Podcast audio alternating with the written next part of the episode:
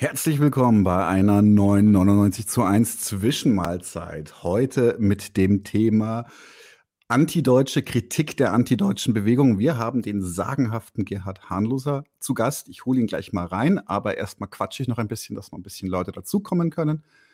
Ähm, die Nachzügler Pünktlichkeit ist keine linke Tugend anscheinend. So, dann packe ich ihn mal rein. Gerhard Hahnloser ist ein Sozialwissenschaftler und Publizist aus Freiburg im Breisgau, mittlerweile, soweit ich weiß, in Berlin ansässig. Er schrub für zahlreiche Zeitschriften und Zeitungen, Jungle World, Junge Welt, Neues Deutschland, Blätter des IC3W, die großartige Wildcat und ähm, ist ein, sagen wir mal, Historiker und auch Kritiker der neuen Linken, beschäftigt sich sehr mit den Themen linker Antisemitismus und auch einer Kritik der Antideutschen. Ich zeige auch gleich mal die Büchlein, er hat so ein paar schöne Bücher gemacht zu den Antideutschen. Das hier ist relativ bekannt, gibt es leider nur noch antiquarisch. Das hier ist noch erhältlich, beides im Unrast Verlag erschienen. Und hier auch noch ein ganz schöner Sammelband zum Thema linker Antisemitismus. Hi Gerhard, es ist mir eine große Ehre, dich da zu haben. Hallo Daniel, ja, freut mich auch. Sehr gut. Ich steige gleich volles Kanonenrohr ein und ähm, habe ja schon die beiden Bücher hochgehalten zum Thema Antideutsche. Die, das eine heißt, sie waren die Antideutschesten der deutschen Linken und das andere heißt noch, ein, noch mal deutlich schärfer, die andere Querfront Skizzen des antideutschen Betruges. Ich glaube, dass da das unge ungefähr klar ist, in welche Stoßrichtung das geht. Du machst bei dem Thema anscheinend keine Kompromisse. Was ist dein Bezug zu den Antideutschen? Woher kommt ja, die Motivation? Frage. Äh, und du hast natürlich recht, dass es auch so ein bisschen eigentümlich ist. Also warum zwei Bücher äh, zu diesem Phänomen und zu dem Thema äh, du hast recht, das erste ähm, war ja ein Sammelband. Ja, mhm. sie waren die antideutschesten der deutschen Linken, wobei eben äh, es auch so eigentlich ausgesprochen werden sollte, sie sind im Grunde die deutschesten der deutschen ja. Linken. Ähm, das war ein Sammelband von 2004 und äh, das Buch Die andere Querfront ist ja von 2020. Mhm. Das heißt, da liegen tatsächlich 16 Jahre dazwischen. Ja, also nach äh, 16 Jahren sollte man vielleicht auch noch mal so eine Bilanz machen, habe ich mir gedacht. Äh, auch kein Sammelband mit verschiedenen Autoren, Autorinnen, sondern äh, da wollte ich sozusagen tatsächlich mal selber so eine kleine ähm, Bilanz, vielleicht auch eine kleine Abrechnung äh, schreiben und ähm, tatsächlich auch nochmal sehr stark gucken, was hat sich eigentlich da äh, so bewegt, ja, in diesem mhm. äh, Milieu? Wo sind im Grunde die alten Kombatanten aus den äh, Anfang Nullerjahren eigentlich so gelandet? Wir werden da ja noch drauf eingehen. Ähm, und es hat mir vor allem auch sehr viel Spaß gemacht, dieses Buch zu schreiben, ähm, weil ich da nochmal so durch alte äh, Dokumente und äh, hier auch so mein kleines Privatarchiv durchgegangen bin. Ähm, du sagst, ich mache keine Kompromisse. Ja, also ich meine, bei so einer langjährigen Beschäftigung mit einem Thema, das doch ein sehr abseitiges Thema ist, ähm, stellt man sich ja wirklich die Frage, hat der Mann nichts Besseres zu tun? Oder ist er getrieben von den äh, Antideutschen? Ich hoffe mal, äh, nicht. Also du hast ja recht, ich habe auch über andere Sachen sozusagen geschrieben. Also die ganze Geschichte sozusagen der 68er äh, Fundamentalopposition ist mir auch ein Anliegen. Ich habe da ein Kleinband gemacht über die wichtigsten Schriften und so weiter und so fort. Also ich hoffe, es ist nicht sozusagen nur eine Fixierung auf die Antideutschen. Ähm, aber um äh, da dir eine Antwort äh, nicht schuldig zu bleiben, also ich glaube, meine Beschäftigung mit den Antideutschen kommt sozusagen auch weniger äh, aus der Distanz und vielleicht, das würde ich erstaunen, vielleicht auch aus der Nähe. Ja? Hm? Ich bin ja ähm, Jahrgang 1972, das heißt, ich bin jemand, der ähm, so diese Wiedervereinigungszeit mitbekommen hat, 1989, 1990, Zeitgenosse sozusagen dieser Wiedervereinigungsgeschichte. Ähm, und das war natürlich, also um das nochmal so ranzuziehen, eine Zeit, ähm, in der ähm, sprunghaft der deutsche Nationalismus anstieg. Es gab rassistische Übergriffe am laufenden Meter. Der Antisemitismus wurde virulent. Ich komme, du hast das richtig gesagt, aus dem Süden. Ja, da gab es tatsächlich antisemitische Friedhofsschändungen in oh Iringen. Das ist so ein Dorf in der Nähe von Freiburg. Äh, das war sozusagen die Zeit, 90, äh, 91. Und dann später natürlich, du erinnerst dich, die ganzen Pogrome, Rostock, Hoyerswerda und so weiter und so fort. Ähm, also wer da nicht in irgendeiner Form, ich sag mal, anti-deutsch war, ja, ähm, und von der Linken kam, ähm, ja, weiß ich nicht. Also der musste sich sozusagen dann doch relativ stark ähm, verhärtet haben gegen das, was da irgendwie auf der Straße, in den äh, Parlamenten, in den Köpfen und so weiter virulent war. Ähm, jetzt zum Beispiel bei der EM ähm, habe ich immer noch Erinnerungen an 1990 und äh, denke mir tatsächlich irgendwie oder denke da auch manchmal so zurück an diese Fahnenmeere, die es damals gab. Und ich habe mir damals einen großen Spaß äh, gemacht, mit meinem äh, Vater zusammen dann irgendwie auch die DDR-Fahne aus dem Fenster zu hängen, um die, äh, die anderen Nachbarn, die natürlich die ordentliche Deutschlandfahne aus dem Fenster äh, gehängt haben, äh, zu provozieren. Warum? Naja gut, also jetzt in meinem Fall weniger DDR-Begeisterung, sondern so ein bisschen, man könnte sagen, ähm, trotz Genuss der Abweichung oder sowas. Ähm, also im Grunde. Eine, Heute würde man es Trollen nennen, glaube ich. ja, ich weiß es nicht. Auf jeden Fall. Ähm, also diese Haltung und ich meine, da kommen natürlich dann noch andere ähm, ja, Prägungen, sozialisationsbedingte Prägungen dazu. Äh, wer so ein bisschen aus der Punk-Szene kam, der kannte Slime. Wer Slime kennt, kennt den Spruch, Deutschland, Deutschland muss sterben, damit wir leben können. Diese wunderbare Umkehr von dem Kriegerdenkmal aus Hamburg. Ähm, das ist ja äh, völlig klar. Nein, bei mir war es tatsächlich erstmal auch äh, ein Erschrecken darüber, dass ein Teil äh, der Leute, die ich sozusagen auch als frühe Antideutsche teilweise persönlich kannte, äh, über bestimmte Stationen eigentlich weiter nach rechts gegangen sind. Äh, weiter nach rechts heißt, dass sie eigentlich sehr, sehr früh sich schon für imperialistische Kriege ausgesprochen haben äh, was meines Erachtens überhaupt nicht zu dieser Art der politischen Verankerung zusammenpasst, die ich jetzt gerade so ein bisschen skizziert habe ähm, die sich im Grunde in eine Haltung der absolut militaristischen äh, Pro-Israel-Position ähm, begeben haben. Letzten Endes auch eine atemberaubende, wirklich auch erschreckende Abwertung von Palästinenser, Palästinenserinnen, äh, Muslimen, Araber, Araberinnen und so weiter und so fort. Ähm, und ähm, das muss ja, das muss man ja erklären, ja, also wie es zu, zu solchen Positionen kommt. Und äh, ein erster äh, Aufschlag, den ich da so gemacht habe, war tatsächlich im Jahr 1999 in der Jungle World, ja, in der ich früher mal geschrieben habe. Lang ist es her. Ähm, und äh, 1999 habe ich tatsächlich irgendwie nochmal die ähm, Position des antideutschen Milieus ziemlich genau verfolgt. Das waren dann eben solche Leute wie Jürgen Elsässer, ja, aber auch andere aus der Bahamas oder aus der Konkret, die eigentlich damals sehr stark eine Logik drauf hatten, ähm, nämlich der Feind meines Feindes ist mein Freund. Wer war jetzt damals der Feind? Der Feind, das war im Grunde Deutschland, Großdeutschland. Mhm. Und äh, man hatte durchaus richtig bemerkt, dass es ähm, ja die deutsche Bundesregierung, aber auch äh, führende Leitmedien der, äh, der Bundesrepublik Deutschland, der Wieder des wiedervereinigten Deutschlands, es sehr stark mit den äh, Kroaten und mit Tutschmann gehalten haben und es so eine antiserbische Haltung gab. Und daraus resultierte aber dann bei diesen Leuten, also bei Elsässer und Co., eigentlich so eine klassische Umkehr äh, eben die Logik, äh, de, der Feind meines Feindes ist mein Freund und plötzlich wurde aus äh, serbischen Nationalisten, ähm, Milosevic und Co., wurden dann plötzlich Leute, auf die man, ähm, die man in irgendeiner Form unterstützen musste. Und die galten dann äh, solchen antideutschen Schreibern in Konkret, aber auch in der Bahamas, Jürgen Elsässer und so weiter und so fort, galten sie eben als unterstützenswerte ähm, ja, äh, Kombatanten im antideutschen äh, Kampf, was natürlich ein Schlag ins Gesicht von äh, der Realität war. Weil es waren nationalistische, äh, ethnische Säuberer, äh, Pogromisten und so weiter und so fort in diesem kompletten, in diesem komplexen Zerfallsprozess Jugoslawiens. Und da hat sich im Grunde schon, haben sich so bestimmte Bilder bei den Antideutschen aufgebaut, nämlich das Bild, es gibt sozusagen sozusagen auf der einen Seite irgendeinen Begriff von Zivilisation und auf der anderen Seite einen Begriff von Barbarei. Und diese Barbarei sollte dann ausgerechnet 1999 dann doch eher bei den Bosniaken, bei den muslimischen Bosniaken äh, anzutreffen sein, währenddessen in einer merkwürdigen theoretischen und intellektuellen Wollte die Zivilisation eben dann auf der serbischen Seite stehen würde und so weiter und so fort. Das waren im Grunde autoritäre Setzungen, Behauptungen durch nichts gedeckt. Ähm, aber ich habe damals 1999 schon gesagt, was passiert eigentlich, ähm, wenn sozusagen in ein paar Jahren äh, jetzt vor diesem Hintergrund äh, wieder die Folie ausgebreitet wird. Also wir haben hier die beschützenswerte Zivilisation, wir haben hier die verkommene, fürchterliche Barbarei. Und ähm, de facto ist es ja dann so gekommen. Also nach 9-11, ja, wir erinnern uns, ähm, also den Anschlag auf das World Trade Center haben die Antideutschen eigentlich genau diese äh, Zivilisations- versus Barbarei-Folie ausgepackt, um dann eben hier die USA als Ort der Zivilisation zu preisen. Und, Sind dann äh, voll in die Richtung gegangen, so Richtung Samuel Huntington, Clash of Civilization. Richtig, genau. Das war mhm. im Grunde so eine bestimmte äh, Spielart des Clash of Civilization, wenn man so will. Ähm, genau. Aber das ist natürlich, ja, das ähm, sagen wir es so, das äh, ist mir wichtig, solche Ideologien zu kritisieren, ja, aber es macht mir auch ein bisschen Spaß, irgendwie äh, solchen kuriosen Ideologien nachzugehen und zu überlegen, irgendwie, wie sind denn die drauf? Wie kommen denn die eigentlich auf solche äh, Behauptungen? Genau, jetzt habe ich mhm. vielleicht schon zu viel erzählt. Also. Nee, das passt, es ist schön. Ich, ich, ich verstehe das auch sehr gut. Ich wollte auch anmerken, dass man äh, deinem Schreibstil, vor allem bei dem Die andere Querfront, merkt man immer wieder mal an, dass du gerade bei bestimmten Personen auch nicht zurückhältst. Irgendeinen, irgendeinen Radiomoderator nennst du dann auch mal wortwörtlich beschränkt. ja.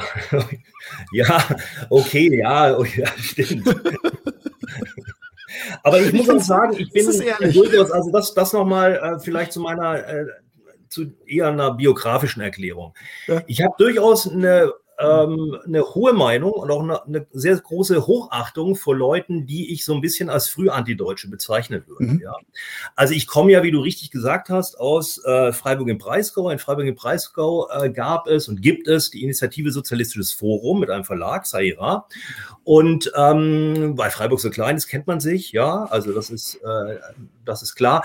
Aber es gab auch durchaus mit diesen Leuten eine Form von äh, Kooperation. Also ähm, der Verlag ist sozusagen kein rein antideutscher Verlag. Der Verlag hat sich sehr bemüht um beispielsweise die gesammelten Schriften äh, von Johannes Anjoli, ja, Johannes mhm. Anjoli, also der große 68er Staats- und Parlamentarismuskritiker. Ähm, die haben sich bemüht um den sogenannten westlichen Marxismus ähm, und waren so ein bisschen in der äh, Schiene des, ähm, naja, der Ideologiekritik à la Wolfgang Poort und so weiter und so fort ähm, und hatten durchaus noch so Verbindungen zu äh, den positiven Strängen des, des 68er-Denkens, Hans-Jürgen Krahl und so weiter und so fort. Ja. Ähm, und äh, tatsächlich gab es da auch im Jahr 1998 eine Kooperation. Wir haben ein ähm, Bündnis gegen Arbeit geschmiedet mit äh, bestimmten Leuten, die mittlerweile auch verstorben sind. Joachim Brun äh, beispielsweise, ein äh, wichtiger, ähm, naja, man kann fast sagen, Vordenker der antideutschen Szene. Ähm, und es gab da äh, tatsächlich auch Schnittmengen, ja, und mhm. ähm, Berührungen, ja, die aber, das äh, wäre jetzt vielleicht für das Gespräch auch völlig uninteressant, ähm, die aber äh, dann doch auch nicht uns daran gehindert haben, äh, an bestimmten Punkten ähm, zusammenzuarbeiten, ja, also eine gemeinsame Kritik zu formulieren. Äh, das ging sozusagen erst nach dem 9-11 und äh, nach der Kooperation sozusagen auch der, der ISF mit der Bahamas in, äh, in Berlin in die Brüche, weil natürlich die Bahamas hier in Berlin sehr, sehr stark so ein naja, also auch Karl Schmidtschen äh, Politikbegriff gepflegt hat, so nach dem Motto irgendwie Freund oder Feind und wer sozusagen nicht auf Linie ist, weil das eigentlich eher fast schon maoistisch oder stalinistisch ist. Wer da nicht auf Linie ist, der äh, wird sozusagen äh, mit allen Mitteln äh, denunziert. Und ich glaube, es hat ähm, den gemütlichen Freiburgern ist es nicht so gut bekommen, mit der Bahamas äh, in irgendeiner Form eine Kooperation einzugehen. Hätten sie vielleicht irgendwie, naja, ähm, weiter in Freiburg mit anderen Leuten so ein bisschen diskutieren, sich reiben und streiten sollen, wäre vielleicht äh, günstiger gewesen. Auf die Freiburger kommen wir nachher noch mal kurz zu sprechen. Tatsächlich würde ich jetzt gerne mal noch mal etwas kurz und bündig, ganz äh, weil tatsächlich Antideutsch ist ein Begriff, der überall rumgeht, immer wieder. Aber was macht jetzt den Antideutschen an sich aus? Weil wenn, wenn man wenn man Antideutsche googelt, sieht man halt diese diese diese fast fanatischen Pro-Israel-Bekenntnisse. Wir hatten es ja auch in dem Thumbnail drin mit diesem Palästina-Hals-Maul, was einfach wirklich nur noch geschmacklos ist, egal wie man zu der Situation steht. Und ähm, wenn man, aber sie, sie lassen sich darauf aber in Diskussionen immer gar nicht gerne reduzieren. Ich kann mich noch erinnern, wir hatten dann einen Kommentar unter einem Video, der gesagt hat, es geht doch gar nicht um Israel-Solidarität, sondern es ging um eine radikale Form der Wertkritik. Also, was macht den Antideutschen im Kern denn nun aus? Ja, der Antideutsche. ähm, ich bin mir, du meintest fanatisch, ich bin mir mit dem Begriff fanatisch bin ich mir gar nicht so sicher. Also was sicherlich der Kern antideutscher Ideologie ist, ist die Gleichsetzung von Antisemitismus, Antizionismus und Kritik an der Regierungspolitik Israels. Ja. Diese Gleichsetzung ähm, ist natürlich hochgradig ähm, ideologisiert, ja, und die muss im Grunde auch gar nicht so fanatisch vorgetragen werden, sondern äh, wenn wir uns äh, im Grunde den Antisemitismusbeauftragten der Bundesrepublik, äh, Klein heißt der Mann, angucken, dann gehen dem die Kategorien beispielsweise auch ziemlich äh, durcheinander und der Mann ist eigentlich äh, wenig fanatisch.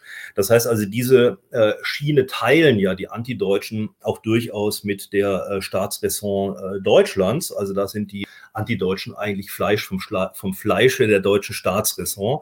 Ähm, aber du hast, du hast natürlich recht, also diese Zuspitzung, also es gibt zum Beispiel das Zitat leider auch von dem, von mir jetzt eher äh, gerade positiv heranzitierten Vordenker der Antideutschen, Joachim Brun. Es gibt das Zitat, jede Kritik an Israel ist antisemitisch. Ja gut, also dann kann man sozusagen auch ähm, nicht mehr wirklich ernsthaft darüber diskutieren. Das ist dann tatsächlich eine fanatische Übertreibung der deutschen Staatsräson, ähm, in der dann eben äh, Diskussion und auch hier wieder sozusagen Abgleich mit äh, Realität eigentlich per se ähm, äh, ja, unterbunden wird. Aber bei den Antideutschen gab es ja, und das habe ich in dem Buch auch dargestellt, eigentlich ganz interessante biografische Entwicklungen. Also die einen, auf die du jetzt vielleicht so äh, eingehst oder die du vor Augen hast, die stehen ja tatsächlich eher für so ein ähm, Sub kulturelles Phänomen, also was weiß ich, prozionistische Antifa-Gruppen, Leute, die sehr stark da so Twitter-affin sind und Facebook-Auftritte haben und weiß der Teufel was und dort so eine Art der militaristischen äh, Israel-Begeisterung ähm, pflegen. Ähm, und dann gibt es aber natürlich auch Protagonisten, die ähm, durchaus aus der antideutschen Szene kommen und mittlerweile so ihre diversen, ja, kleinen oder größeren Karrieren gemacht haben. Ähm, also wer ja im Grunde sozusagen ein äh, durchaus auf der Schiene äh, des äh, Bundesbeauftragten für Antisemitismus ist, das ist Samuel Salzborn, über den wir vielleicht auch nochmal sprechen werden, mhm. der äh, ja aus der, ähm, also auch in der Bahamas schon publiziert hat. Also ich glaube, er war niemals äh, sozusagen Teil der Redaktion, ähm, aber dort publiziert hat und ähm, der ja auch im Jahr 2011 mit einer sehr großen, also wirklich auch denunziatorischen und eigentlich auch wenig haltbaren ähm, Kritik der Partei Die Linke da aufgetreten ist, also die sei sozusagen nicht koalitionsfähig, weil antisemitisch und so weiter und so fort. Der ist ja mittlerweile der, ähm, ja, von Berlin, oder? Beauftragte von Berlin. Richtig, also da kann man dann, ähm, und da wird wahrscheinlich wenig Fanatisches, ja, im Sinne sozusagen einer äh, habituellen Selbstpräsentation ähm, von diesen Leuten äh, zu erwarten sein. Nein, die werden sozusagen auf einer sehr, sehr äh, teilweise eloquenten und ähm, ja, äh, auch mit einer Bombast-Theoriesprache versehenen Ebene versuchen, ähm, ihre Politik äh, durchzusetzen, die eben heißt, wer Israel kritisiert, kommt sozusagen in, wird in die Richtung der Antisemiten geschoben. Mhm. Ähm, also das ist, wie du richtig gesagt hast, der Kernbestand eigentlich antideutschen ähm, äh, Denkens. Ja. Und ähm, ich würde da immer äh, mich ein bisschen lösen wollen von diesen pro-zionistischen Antifa-Gruppen und weiß der Teufel was, sondern wirklich darauf äh, zu sprechen kommen, dass wir es ja mit einer generellen Haltung in Deutschland zu tun haben, also bis rein in die Bundesregierung mit dem BDS-Verbot, ähm, bis dahin, dass lange Zeit eben diese eine Antisemitismus-Definition von der ähm, International ja, ja. Ähm, Remembrance mhm. Alliance ähm, also die im Grunde keine Definition ist, ja, die aber de facto Kritik an Israel als antisemitisch ausweist. Äh, die wurde ja sozusagen auch als allgemeingültig äh, hingestellt. Jetzt gab es ein bisschen, Gott sei Dank, eine Korrektur über eine Jerusalemer Erklärung. Und ähm, in diesem sehr komplexen und ja auch gar nicht so szenigen äh, Tableau, ja, spielen natürlich die Antideutschen auch irgendeine Rolle. Ja, also das ist nochmal sozusagen ähm, hier wichtig, das nochmal zu markieren.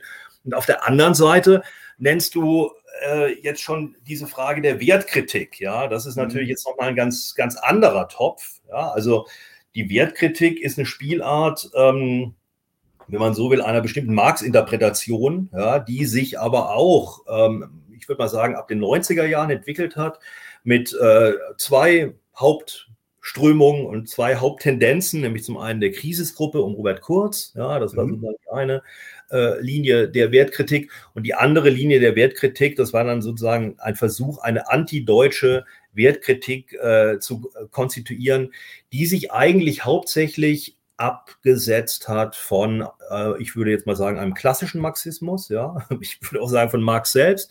Ähm, man wollte dann immer sozusagen mit, der, mit dem sogenannten Arbeiterbewegungsmarxismus nichts zu tun haben. Ähm, und dieser Marxismus äh, zeichnet sich, also dieser, dieser wertkritische Marxismus zeichnet sich eigentlich davon aus, dass er äh, selbst wieder zur Philosophie wird und äh, dass er eigentlich sich selbst die, ähm, ja, jeglichen Hin also jeglichen Versuch zur Praxis sozusagen selbst ähm, verwehrt, ja, ähm, also ein Praxisverbot ausspricht und vor allem auch jegliche äh, Verbindung tatsächlich mit ähm, ja, proletarischer Arbeit der ähm, Klasse, dem Proletariat als, als, äh, als eine konstitutive äh, Kategorie des Kapitals letzten Endes ähm, ausschlägt, damit natürlich auch nicht mehr in der Lage ist, tatsächlich Ausbeutungsverhältnisse äh, zu kritisieren, ähm, sondern eigentlich etwas macht, was äh, ja Marx und Engels gerade nicht machen wollten, nämlich wiederum zur Philosophie wird. Ähm, und äh, sehr, sehr stark äh, sagt, also man müsste sozusagen jetzt kapitalistische Strukturen kritisieren, ja, aber man darf sozusagen auch nicht einzelne Personen kritisieren. Jetzt ist aber klar, dass Strukturen gar nicht sozusagen wirkmächtig sein können, wenn es nicht Personen als Träger dieser Strukturen oder dieser Verhältnisse gibt. Aber wenn man diese, wenn man diese in irgendeiner Form schon kritisiert, dann begibt man sich schon auf die Folie, du ahnst es, des möglicherweise strukturellen Antisemitismus. Richtig, genau, ja. Also es ist auch irgendwie billig, man kennt es irgendwie und ähm, ja, das ist antideutsch. Also vielleicht haben wir jetzt das Wesen der Antideutschen so ein bisschen okay. angeguckt. Es gibt, es gibt zwei Namen, die da immer wieder auftauchen. Bei dem einen tut es mir fast ein bisschen leid, weil wenn ich zum Beispiel bei Facebook ein Coverfoto sehe, so oben, was die über ihrem Profil haben, und da ist dieses Adorno-Zitat mit dem früher erschien mir die Welt noch in Ordnung, Adorno sagt dann ja mir nicht dann kriege ich, wie gesagt, ich entsichere innerlich schon einen Revolver. Ich weiß ziemlich genau, was für einen Charakter dann dieses Facebook-Profil hat.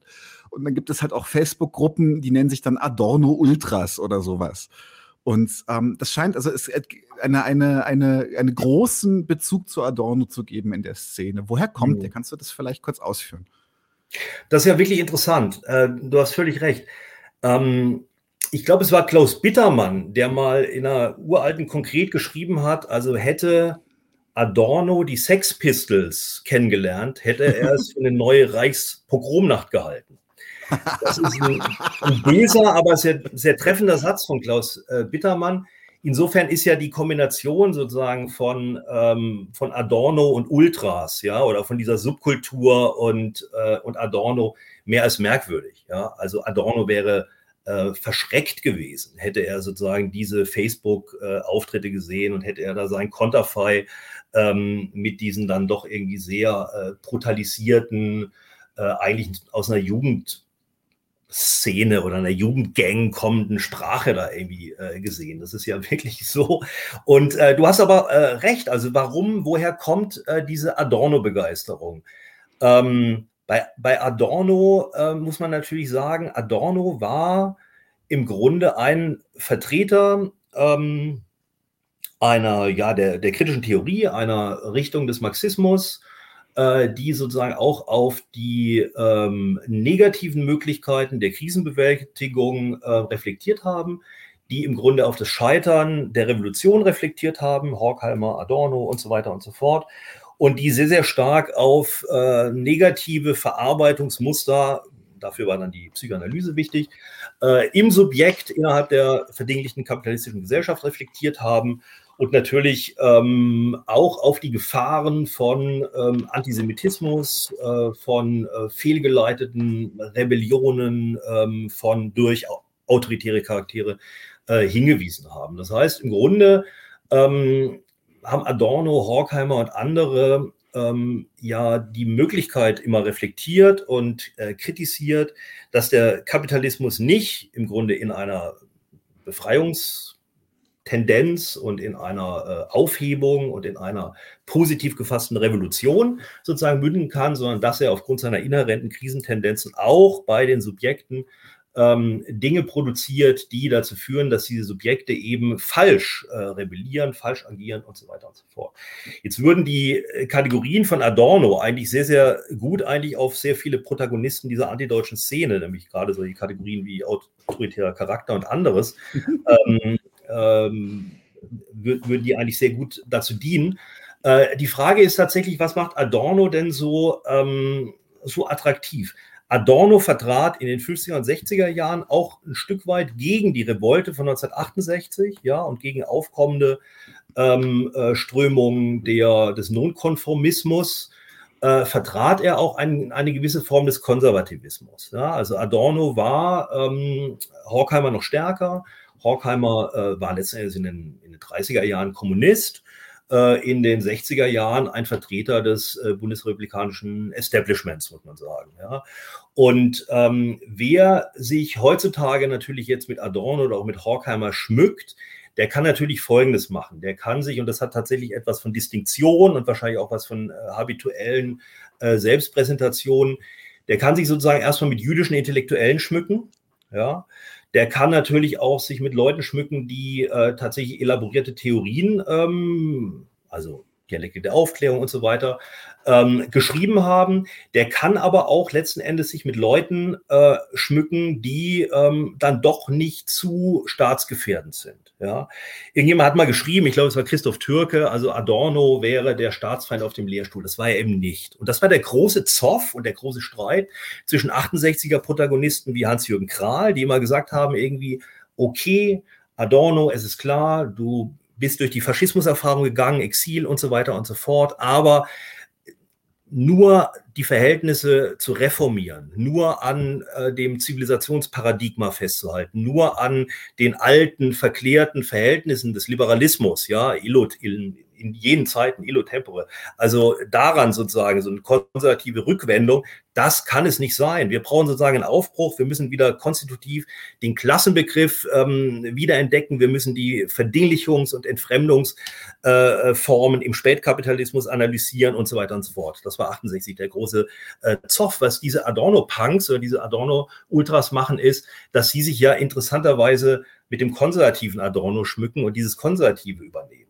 Ja? Mhm. Und äh, darin natürlich auch der, der anderen Fraktion, nämlich diesen Adorno-Strebern, ähm, ähm, ähneln, die eben auch nur äh, begeistert sind von äh, der ja, kulturpessimistischen ähm, Geste. Und das hat, glaube ich, sehr, sehr viel mit habituellen Formen zu tun, die natürlich auch immer etwas äh, über die Einzelnen sagen, wo sie eigentlich ihren, ihren eigenen Platz finden wollen. Ja? Mhm, ja. Also ich würde mal sagen, der Adorno, der Adorno Ultra, ähm, wird in 20 Jahren woanders sein. Müssen wir mal gucken, wo. Ja, aber ja. nicht auf der Seite der Revolte und ganz bestimmt nicht auf der Seite der Barrikade. Ganz sicher nicht. Ganz sicher nicht, da bin ich ganz bei dir. Ich würde gerne noch einen anderen Namen ins Spiel bringen, der mir tatsächlich wesentlich weniger geläufig war, weil Adorno kannte ich ja jetzt auch durch meine, äh, zum Beispiel durch meine eigene Erziehung oder sowas, durch meine Eltern. Aber es gibt noch diesen Amerikaner, den Moish Postone. Und der hat, ähm, ich glaube, von dem geht auch ganz starker Bezug zu diesem strukturellen Antisemitismus-Thema aus. Kannst du das vielleicht kurz, kurz erklären? Was, was, was will Moish, äh, Poiston und was ist seine Kapitalismuskritik, auf die sie sich beziehen? Beziehungsweise ja, seine Nicht-Kapitalismuskritik? Ja, Moshe Postone ist eine interessante Figur. Der hat äh, sozusagen, der kommt, äh, war in Frankfurt in den 70er Jahren auch schon hat ähm, damals, äh, war er eher im undogmatischen Spektrum äh, der Linken unterwegs. Ähm, er hat zum Beispiel auch mit äh, Helmut Reinecke zusammen einen Aufsatz geschrieben, in dem er eigentlich fast schon operaistische, äh, marxistisch-operaistische Theorien, nämlich sozusagen das Proletariat als negative Kraft, äh, entdeckt und hochgehalten hat und ähm, hat sich dann aber später davon sehr stark gelöst und äh, ging in Richtung eines ähm, Strukturmarxismus. Ja. Ähm, der Postone hat im Jahr 1979 in der Sponti-Zeitschrift Autonomie einen Aufsatz geschrieben, der äh, dann auch mehrfach sozusagen nachgedruckt wurde. Der ist auch in der Frankfurter Studentenzeitung Diskus äh, erschienen, dann später in der Zeitschrift der ISF, also Kritik und Krise, und hatte dann auch so ein bisschen so eine kleine Reputation im akademischen äh, Milieu. Das ist äh, die Schrift Antisemitismus und Nationalsozialismus. Ja. Und das ist eigentlich eine sehr, sehr schmale, kurze Schrift und in dieser Schrift hat ähm, Moshe Postone nichts anderes eigentlich gemacht, als äh, tatsächlich mit ähm, ja, einigen Basiskategorien äh, Marxischer Bestimmung versucht, ähm, und das hört sich jetzt so ein bisschen kurios an, aber es ist wirklich so, äh, versucht Auschwitz zu erklären, also den Vernichtungsantisemitismus zu erklären. Und dafür führt er eben Begriffe ein wie abstrakt und konkret, also der Wiener äh, Marxist Karl Reiter hat äh, im Grunde auch nachgewiesen, dass die Begriffe, die Postone hier verwendet, eigentlich mit den Begriffen von Marx nichts zu tun haben. Aber er verwendet auch Begriffe wie ähm, Gebrauchswert und Tauschwert. Und es ist eigentlich eine Form, könnte man sagen, des dann in den 70er Jahren sehr prominenten Ableitungsmarxismus. Also man hat bestimmte Kategorien, ja, die für die kapitalistische Gesellschaft allgemein gelten. Und aus diesen Kategorien leitet man dann Einzelfänomene ab. Ja, das wurde irgendwie in den 70er Jahren ganz besonders für den Staat gemacht. Der Staat sollte dann abgeleitet werden aus dem Kapitalverhältnis, was so ein bisschen, also wer sich mit anarchistischer oder anderer Theorie auskennt, würde man sagen, geht nicht so richtig. Ähm, und äh, für den Antisemitismus gilt es ja genauso. Der Antisemitismus lässt sich eigentlich hauptsächlich historisch erklären. Ja? Ähm, und nicht so sehr über äh, Basiskategorien kapitalistischer Vergesellschaftung, weil äh, es ist eine simple Frage. Ähm, die USA, Frankreich, äh, Schweden und so weiter und so fort waren eigentlich auch äh, kapitalistisch äh, strukturiert, waren auch Gesellschaften, in denen sozusagen Tauschwerten, Gebrauchswert tragende Kategorien waren. Warum gab es dort keinen äh, Antisemitismus? Der Text ist von daher ein Kulttext in der antideutschen Szene geworden, weil er so mehrere Stränge zusammenführt. Er hat nochmal ähm, eine tagespolitische äh, Dimension. Er ist nämlich auch eine Abrechnung mit dem äh, damalig vorherrschenden Antizionismus der linksradikalen Szene und äh, besonders der revolutionären Zellen. Ja, es geht um Endebbe, also eine Entführung. Ähm, würde jetzt zu weit gehen, da drauf einzugehen, ähm, aber darauf geht er sozusagen ein in den Text und er bietet eben eine ganz fundamentale ähm, Erklärung für den Vernichtungsantisemitismus, indem er nämlich sagt, also hier, ähm, also nur, nur, mal ganz kurz, zwei Zentralbegriffe sind im Text wichtig, nämlich ähm, verkürzter Antikapitalismus, ja, also der ähm, die unverstandenen Verhältnisse, die unverstandenen kapitalistischen Verhältnisse würden sozusagen in der Ideologie der Subjekte dazu führen, äh, dass man gegen übergeordnete, unverstandene Dinge, ähm, das ist dann so ein bisschen der Wert, ja, wobei das so schon merkwürdig ist. Man könnte ja schon sagen, dass es sozusagen Krisenprozesse sind, vielleicht auch die Börse, vielleicht auch sozusagen alle modernen Phänomene. Das ist ja auch tatsächlich was, was die Antisemitismus-Theorie oder verschiedene Antisemitismus-Theorien herausgefunden haben. Aber dagegen würde jetzt eben dieser Alltagsverstand rebellieren und ähm, Postone führt es dann so aus, dass letzten Endes also hier der Tauschwert, es hört sich wirklich kurios an, wenn man es nochmal sagt, der Tauschwert in Form der Juden in Auschwitz als einer Fabrik zur Vernichtung des Werts ähm, sozusagen eliminiert wurde. Ja, und noch die Gebrauchswertseite in, so, in Form von Haaren und so weiter abgeschöpft wurden. Also es ist, ähm, du merkst schon, es ist für mich eine relativ kuriose, ähm, kurioser Versuch, mhm. äh, tatsächlich mit Auschwitz fertig zu werden, um es mal so zu sagen, und auf den Vernichtungsantisemitismus äh, zu reflektieren, ist meines Erachtens auch ein nicht gelungener Versuch. Es ist der Versuch einer Kombination von strukturaler ähm, ja, Kategorienanalyse des, äh, also auf einer marxistischen, zumindest sprachlich auf einer marxistischen Ebene und eben ein Versuch, äh, den Vernichtungsantisemitismus zu verstehen. Aber der Effekt sozusagen dieses Textes, und das ist viel wichtiger, ist der, äh, dass eben bestimmte Begriffe hängen bleiben. Der Effekt ist der, dass tatsächlich irgendwie der Antisemitismus, der Vernichtungsantisemitismus der äh, Nazis, der tatsächlich von vielen Deutschen mitgetragen und mit exekutiert wurde, ja, zurückgeführt wird auf einen verkürzten Antikapitalismus und auf eine antikapitalistische Revolte. Das sind die Zentralbegriffe dieses Textes. Und das kann man natürlich mit guten Gründen in Abrede stellen. Also erstmal, wo bleibt da der Rassismus? Ja, der Rassismus ist unheimlich fundamental für den äh, Vernichtungsantisemitismus äh, der Nazis. Ja, also das ist, es war ein rassistischer Antisemitismus, ja, kein christlich motivierter und so weiter und so fort. Ähm, und zum anderen erklärt es natürlich überhaupt nicht ähm, die Motivation der Trägergruppen, also der Vordenker der Vernichtung beispielsweise oder von Eichmann und anderen, von den Bevölkerungsökonomen. Ähm, die fallen da sozusagen völlig durchs Raster und es wird aber eigentlich etwas auch wieder in den Bereich des Antisemitismus äh, gedrückt und gedrängt, ähm, was eben mit dem Begriff des Antikapitalismus eigentlich belegt ist. Und der Text dient dazu, sehr, sehr stark eigentlich ähm, alle möglichen Formen der antikapitalistischen Revolte auch als möglicherweise, ja, oder sogar strukturell antisemitisch hinzustellen. Und dadurch hat, war der Text natürlich auch ein Angebot, an die Antideutschen in ihrer, ich sage jetzt mal, ähm, Vergangenheitsbewältigung als ehemalige Linke, ja, die sozusagen von linken und von linken Bewegungen Abstand nehmen wollten, ähm, sozusagen auf maximalen Abstand auch zu dem Antikapitalismus als solchem zu gehen. Ja. Ähm, ich habe relativ viel über diesen Text geschrieben. Es ist äh, nicht so äh, leicht, den Text von Postone jetzt nochmal so zusammenzufassen. Ja.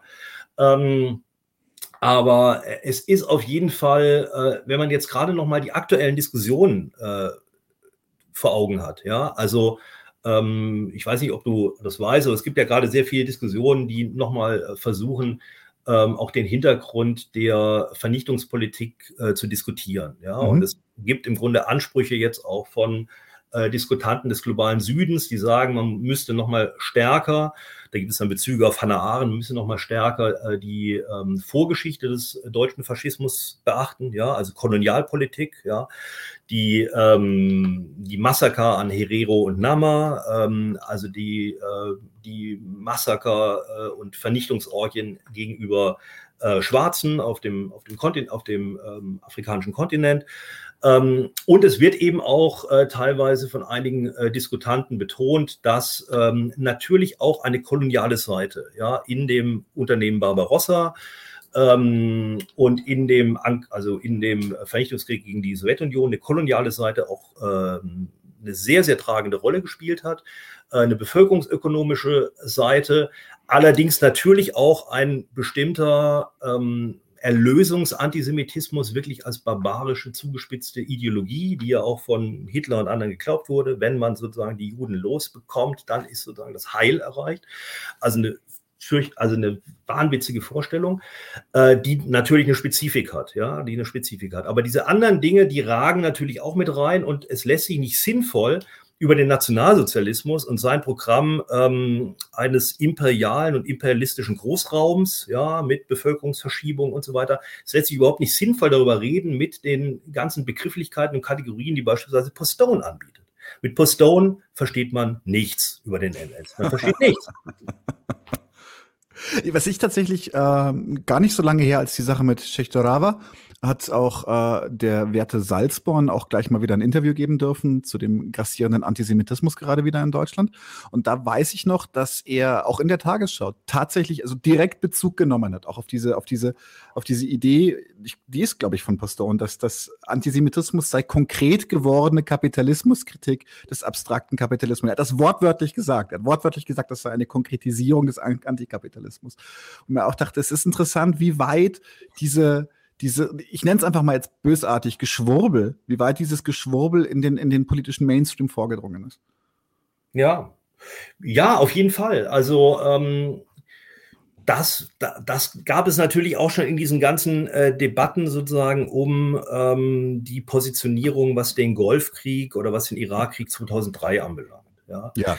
Also da wurde oder nach, nach 9-11, ja, da war dann plötzlich die Rede von einem barbarischen Antikapitalismus. Ja, da wurde dann die Baath-Partei von Saddam Hussein wurde als irgendwie antikapitalistisch hingestellt. Da wurden die Taliban als irgendwie antikapitalistisch hingestellt. Da wurden, äh, da wurde Al-Qaida als ein Netzwerk von antikapitalistischen Akteuren äh, dargestellt. Das ist natürlich, äh, das hat für unheimliche Verwirrung auch innerhalb der Linken gesorgt. Das war die Zeit sozusagen einer tatsächlich auch wieder anlaufenden, wirklichen antikapitalistischen Bewegung. Also ich erinnere nur an äh, Genua, das ist ja jetzt sozusagen, wie viele Jahre her?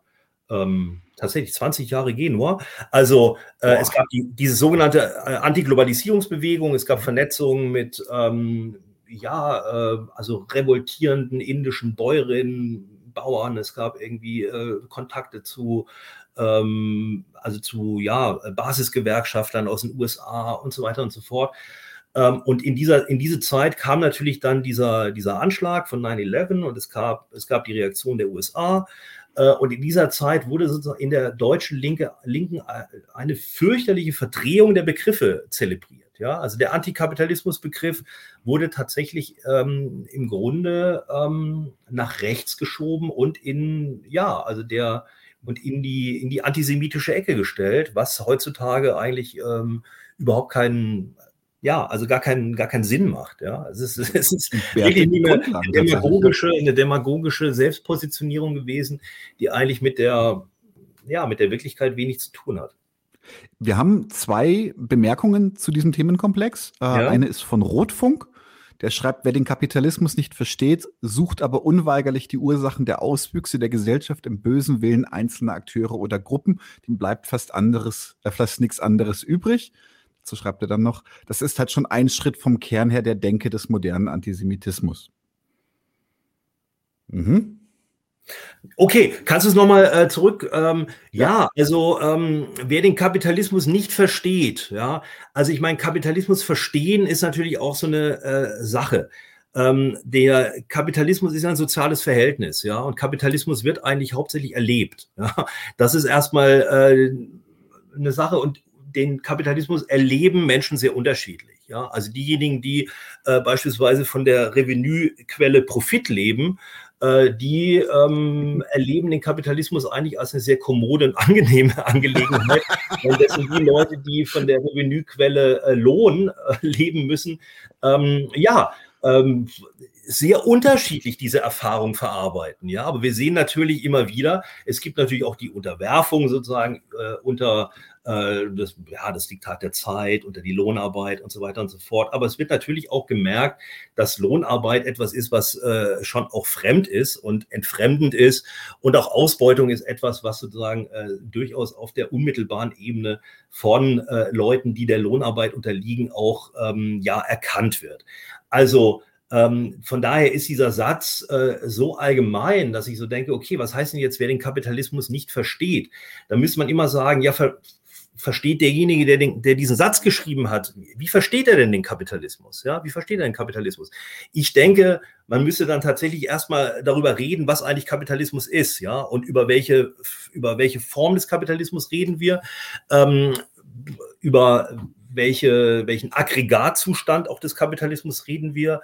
Ähm, also die äh, Gorillas hier jetzt in Berlin, die beispielsweise so als neue äh, Dienstbotenarbeiter äh, hier, ähm, was weiß ich, Leute beliefern und einer fürchterlichen, äh, einem fürchterlichen Zeitdiktat äh, unterliegen, die verstehen sehr wohl, ähm, was Kapitalismus ist. Also Kapitalismus heißt einfach gestohlene Arbeitszeit. Kapitalismus heißt, dass man äh, nicht das macht, dass man fremdbestimmt ist, dass man nicht das ja. macht, was man sozusagen gerne machen würde. Und äh, die Behauptung, dass ähm, jetzt jeder, der, ähm, naja, also vielleicht Marx nicht gelesen hat, ja, oder nicht alle drei Bände von Marx gelesen hat, sofort ein, eine völlig falsche, verkehrte, fürchterlich gefährliche Vorstellung ähm, von irgendwelchen Trägergruppen entwickelt, halte ich erstmal ähm, für verkehrt. Wir können schon sagen, dass natürlich ähm, innerhalb von, also wenn, wenn diese Gesellschaft, so wie sie ist, ja, wenn mhm. wir da mit Krisenprozessen konfrontiert sind. Und eines meiner ersten Bücher heißt ja auch Krise und Antisemitismus, ja. Aktuell haben wir gerade ein Krisenphänomen, oder wir hatten es, oder es wird also nicht so schnell verschwinden. Ein bisschen bleiben, glaube ich. Das ist die, ja, das ist die Corona-Krise.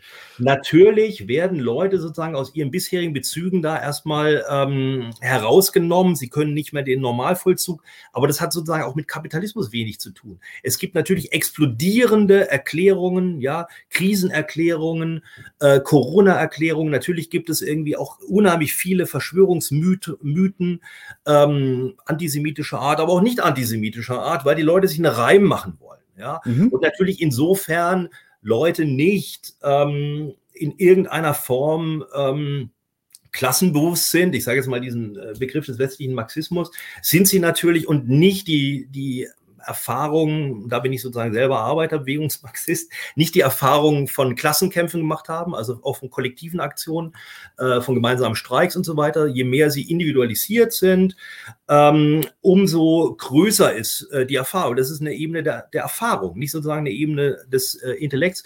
Umso mehr sind sie anfällig für ähm, tatsächlich fehlerhafte Erklärungen. Ja, das mag ja schon sein.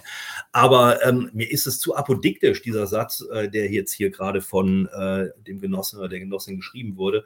Ähm, man könnte natürlich das auch nochmal umdrehen und sagen, ja, also äh, wir müssen sozusagen dann, das ist die Verpflichtung für, für Linke, wir müssen natürlich erstmal äh, den Kapitalismus als das benennen, was er ist. Also er ist ein Ausbeutungssystem, ja, er ist natürlich ein soziales Verhältnis, äh, aber er ist in erster Linie auch sozusagen ein Klassenverhältnis und dieses Klassenverhältnis, das tritt ja ähm, immer deutlicher äh, zutage. Die Zeiten, als, es, als diese Antideutschen da nochmal so einen starken Aufwind haben, waren ja auch Zeiten, wo man eigentlich gar nicht von Klassenverhältnissen reden konnte. Da war man ja sozusagen auch sozusagen sowas von out of, ähm, out of ja. space. Ähm, das, das waren ja die, genau. Es war auch so ein bisschen die Zeit, in der, der auch gerade mein Beruf stand, ich bin, auch, bin ja aus der IT, in der man sich auch überhaupt nicht als Arbeiter gefühlt hat. Man hatte das Gefühl, man sei mit der Mittelschicht, der Arbeiterklasse, der Lohnarbeit entkommen. Ja. Natürlich viel. Ich habe noch einen Kommentar, den äh, ich noch gerne vorlesen möchte. Und zwar schreibt Fred Newman, die Linke hat den Antisemitismus vergessen. Anti-Ds nutzen dies, um der antagonistischen Linken zu schaden. Da würde ich jetzt gerne zurückfragen, wo haben wir den denn vergessen? Vielleicht weißt du was dazu, Gerhard? Naja, also vergessen ist äh, schwierig. Ich würde schon sagen, der Antisemitismus war ähm, immer ein Thema der historischen Linken. Ähm, also wir haben beispielsweise durchaus, wenn wir jetzt mal ähm, auf Friedrich Engels eingehen, ja, Engels hat sich äh, beispielsweise mit, äh, mit Eugen Düring äh, auseinandersetzt. Äh, Düring war einer der ersten modernen Antisemiten und es gibt jetzt von äh, Engels tatsächlich keine elaborierte Auseinandersetzung mit dem Antisemitismus von Düring, aber es gibt sehr, sehr schöne, sehr böse, sehr polemische Bemerkungen dagegen. Dann gibt es natürlich irgendwie bei Franz Mehring äh, Bemerkungen über den Antisemitismus. Es gibt bei Bebel äh, ähm, bestimmte Vorstellungen von, vom Antisemitismus. Man kann sagen, der Antisemitismus wurde in der marxistischen Linken als ein, ähm, als ein Phänomen äh, verkleinert, das von selbst verschwinden würde, aufgrund der Dynamik der kapitalistischen Entwicklung, weil der Antisemitismus hauptsächlich bei irgendwelchen ähm, ja, Mittelschicht, also äh, Zwischenschichten, ähm, kleinen Handwerkern, Krämern und so weiter auftauchen würde und in der weiteren, im weiteren Verlauf des Kapital, der, der äh, Kapitalkonzentration würden auch diese Schichten verschwinden. Das war natürlich ein Fehler. Ähm, aber der Antisemitismus wurde sozusagen von der Linken äh, nicht übersehen, sondern ich würde ja tatsächlich auch sagen, äh, Arbeiterbewegung und Antisemitenbewegung standen sich spätestens mit dem äh, Marxismus auch sehr äh, unversöhnlich äh, gegenüber. Für den Anarchismus gilt es im Übrigen, das sage ich mit einem halbblutenden Herz, äh, nicht so ganz. Also Düring kommt eher aus der anarchistischen Ecke. Von Bakunin kennen wir schlimme Begriffe. Von Proudhon, von Proudhon wissen wir fürchterlicher Sexist und Frauenfeind und Antisemit. Ähm, also gut, okay. Äh, aber es gibt natürlich auch sozusagen die schöne Seite der Anarchie äh, mit Rudolf Rocker und anderen. Ähm, mühsam. Und mühsam, das ist, äh, ist, ist schon richtig. Ähm, und dann gibt es natürlich den, das große Thema, vielleicht spielt die Kommentatorin, der Kommentator darauf an. Es gibt natürlich das große Thema ähm, des stalinistischen sogenannten Antizionismus. Also tatsächlich war im Stalinismus ein ganz klar prononcierter Antisemitismus, der auch kombiniert war mit einem ja, großrussischen Chauvinismus und Nationalismus, ja, Ablehnung von Trotzki, Ablehnung von, ähm, von Internationalität, Ablehnung von Kosmopolitismus. Das ist natürlich eine schwere Hypothek, ja, der historischen Linken, wenn man jetzt sozusagen noch die, mhm äh, ja, die Stalin, also diese stalinistische UdSSR-Tradition als äh, links begreifen will, dann ist es tatsächlich eine schwere Hypothek. Ja, also das auf jeden Fall, weil wir da mhm. auch nur rein Antisemitismus haben und da würde ich auch nicht so deuteln. Das hören vielleicht andere jetzt äh, nicht so gerne, aber diese Art, ähm, also des stalinistischen äh, Antizionismus, der eben sehr stark kampagnenhaft war. Ja, es wurden äh, Sündenböcke gesucht, es wurden Leute gesucht, die man denunzieren konnte, gerade auch in Krisenphänomenen. Hannah Arendt hat es sehr schön beschrieben über diese äh, laufenden Kampagnen äh, dieser Entwicklungsdiktatur, der sowjetischen Ent Entwicklungsdiktatur, die immer dann, wenn es irgendwie Probleme gab, irgendein Vier- oder Fünf-Jahresplan nicht eingehalten werden konnte, musste man sozusagen wieder irgendjemanden finden, der da das sabotiert hat und sich dagegen hat und so weiter und so fort. Ja. Das ist tatsächlich der Fall. Naja, und dann gab, gibt es die außerparlamentarische Linke, in der es einen Antizionismus gab, der aber doch eher nochmal ähm, globaler aufgestellt war, ja, also der auch äh, diskutiert hat mit Metzpen, beispielsweise einer israelischen antizionistischen Gruppe der 60er und 70er Jahre, eher trotzkistisch.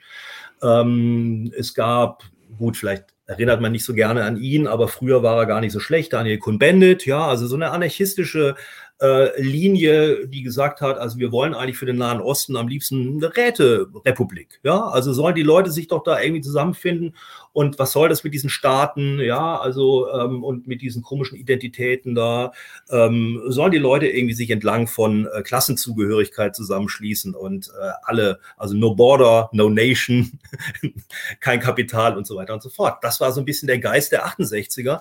Ähm, es gibt ja auch viele, die im Grunde das jetzt auch gerne äh, als antisemitisch ausweisen, halte ich für, eine, äh, für einen großen, ähm, ja, also für eine große Täuschung.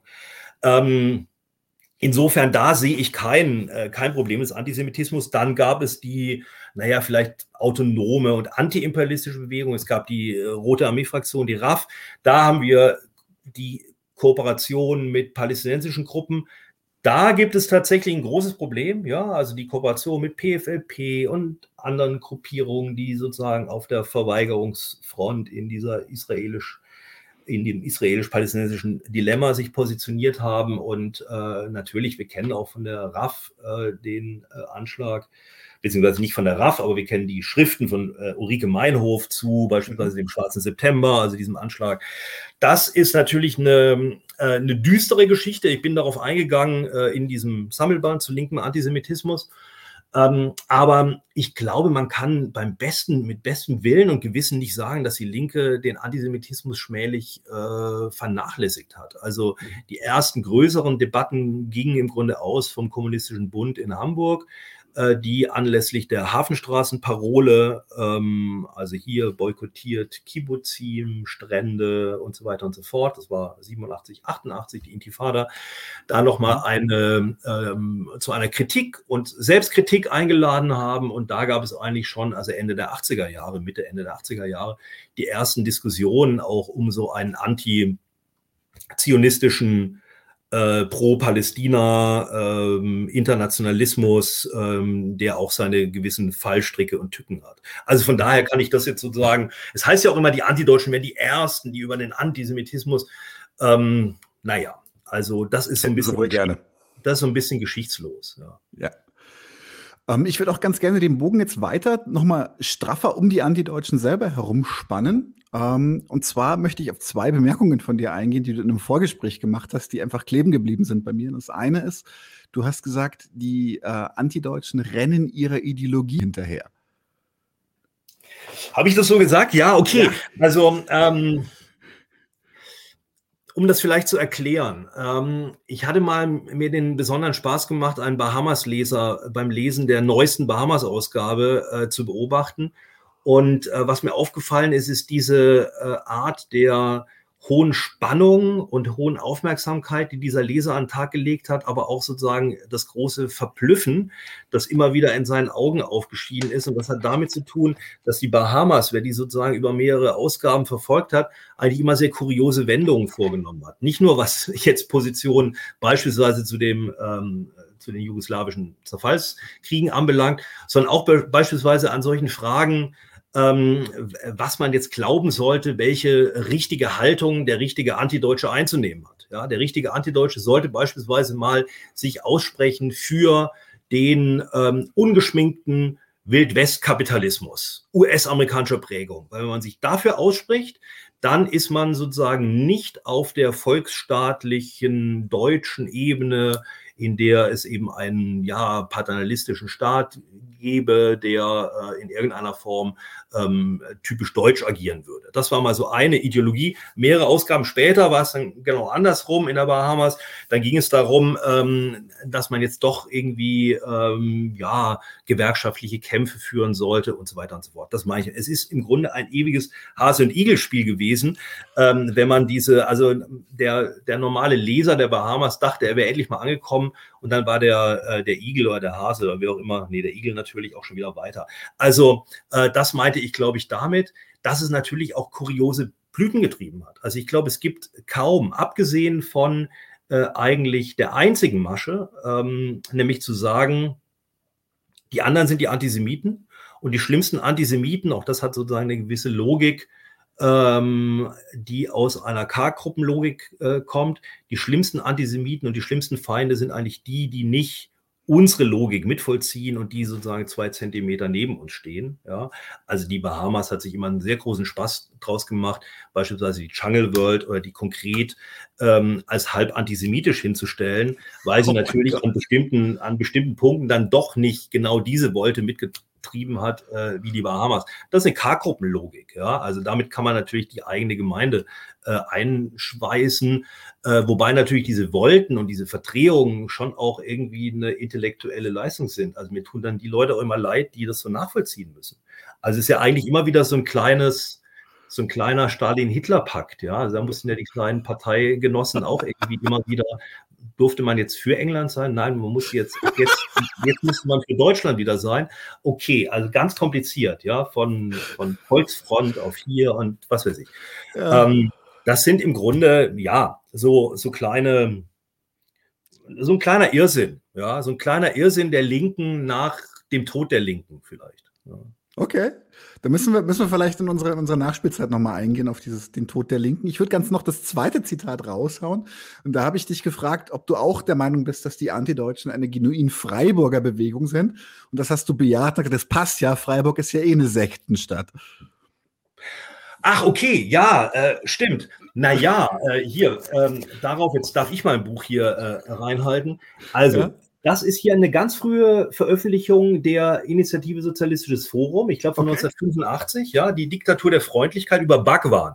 Also tatsächlich, ja, Freiburg ist, ähm, Freiburg ist nah am, am Schwarzwald, ja, da sind diese Tannen, ja, in Freiburg war Heidegger, Heidegger hat dann die Freiburger Uni sozusagen von den jüdischen ähm, äh, Professoren gesäubert. Freiburg ist sozusagen, also dieses Raunen des deutschen Waldes äh, ist dort sehr stark. Ähm, Freiburg war aber der Ort, wo sich tatsächlich sehr viele Sekten wiedergefunden haben. Beispielsweise die Sinjassins und die Bakwan-Sekte. Und mhm. diese Veröffentlichung der ISF war tatsächlich hochinteressant. Und vor allem auch, ähm, also ich kann die wirklich jedem nur empfehlen, der, der sich sozusagen für Sektenkunde äh, interessiert. Es wurde tatsächlich sehr gut darin beschrieben, was diese Sektenjünger von Bhagwan eigentlich bewegt. Ja, also diese, mhm. dieser Irrationalismus, dieser, dieser Versuch sozusagen der Welt zu entfliehen, gleichzeitig aber auch, auch nach der gescheiterten Revolte von, von 68, auch in dieser Krisenzeit nach den 70er Jahren, äh, man fand dann plötzlich auch den Kapitalismus ganz gut. Bhagwan durfte ja da auch seine dicken Uhren tragen und durfte seine 25 Mercedes haben. Äh, Rolls-Royce, Rolls-Royce. Rolls-Royce, Entschuldigung, genau. genau. Also äh, solche Geschichten. Das Interessante ist ja auch, es gibt andere Sekten. Also es gab zum Beispiel dann die marxistisch-reichistische Initiative in Freiburg, also eine Gruppe, die versucht hat, Wilhelm Reich und, ähm, und Karl Marx zusammenzubringen. Und die sind mittlerweile geendet in einer Gruppe, die sich nennt ähm, Bund, gegen Anpassung. Der Bund gegen Anpassung hat in der Hochphase ähm, von AIDS, also dieser Seuche AIDS, sich dafür ausgesprochen, dass äh, Homosexuelle tätowiert, auf den Hintern tätowiert werden sollten. Also wo man sieht wow. irgendwie, es gibt auch, ja, heftig, es gibt auch solche, ähm, es gibt offensichtlich nicht nur in Freiburg, aber vielleicht in Freiburg ganz besonders, ähm, Gruppierungen, die mit einer radikalen Kritik des Bestehenden anfangen wollen und dann plötzlich sich in eine verstiegene Richtung entwickeln. Ja. Mhm. Für die ISF gilt das auch so. Die ISF hat eine der besten Sektenkritiken sozusagen hier vorgelegt mit Bhagwan und hat sich dann später tatsächlich auch zu einer Sekte entwickelt. Ähm, also ich durfte ja diesen ähm, Veranstaltungen der Surefix, ähm, also Surefix hießen diese Veranstaltungen äh, beiwohnen. Und äh, tatsächlich traten dann fast schon guruhaft bestimmte Protagonisten dieser äh, Gruppe auf.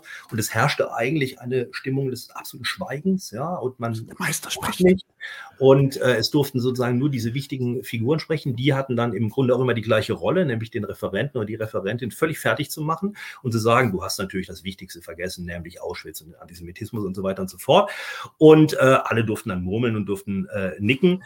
Ähm, aber an, an für sich war das im Grunde so eine Zelebrierung einer, einer Jünger-Show mit bestimmten Gurus, die äh, jetzt vielleicht nicht so aussahen wie äh, Bhagwan, aber doch eigentlich ähm, in einer in einem ähnlichen Verhältnis sozusagen von, äh, von Lehrer und Schüler irgendwie standen.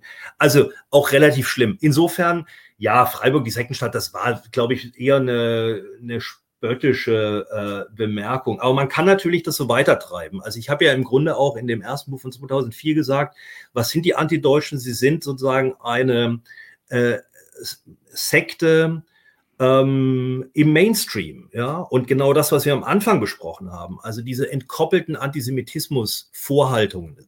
Man mhm. kann nicht Theorien sprechen, sondern es sind im Grunde Vorhaltungen, Anklagen, Anwürfe.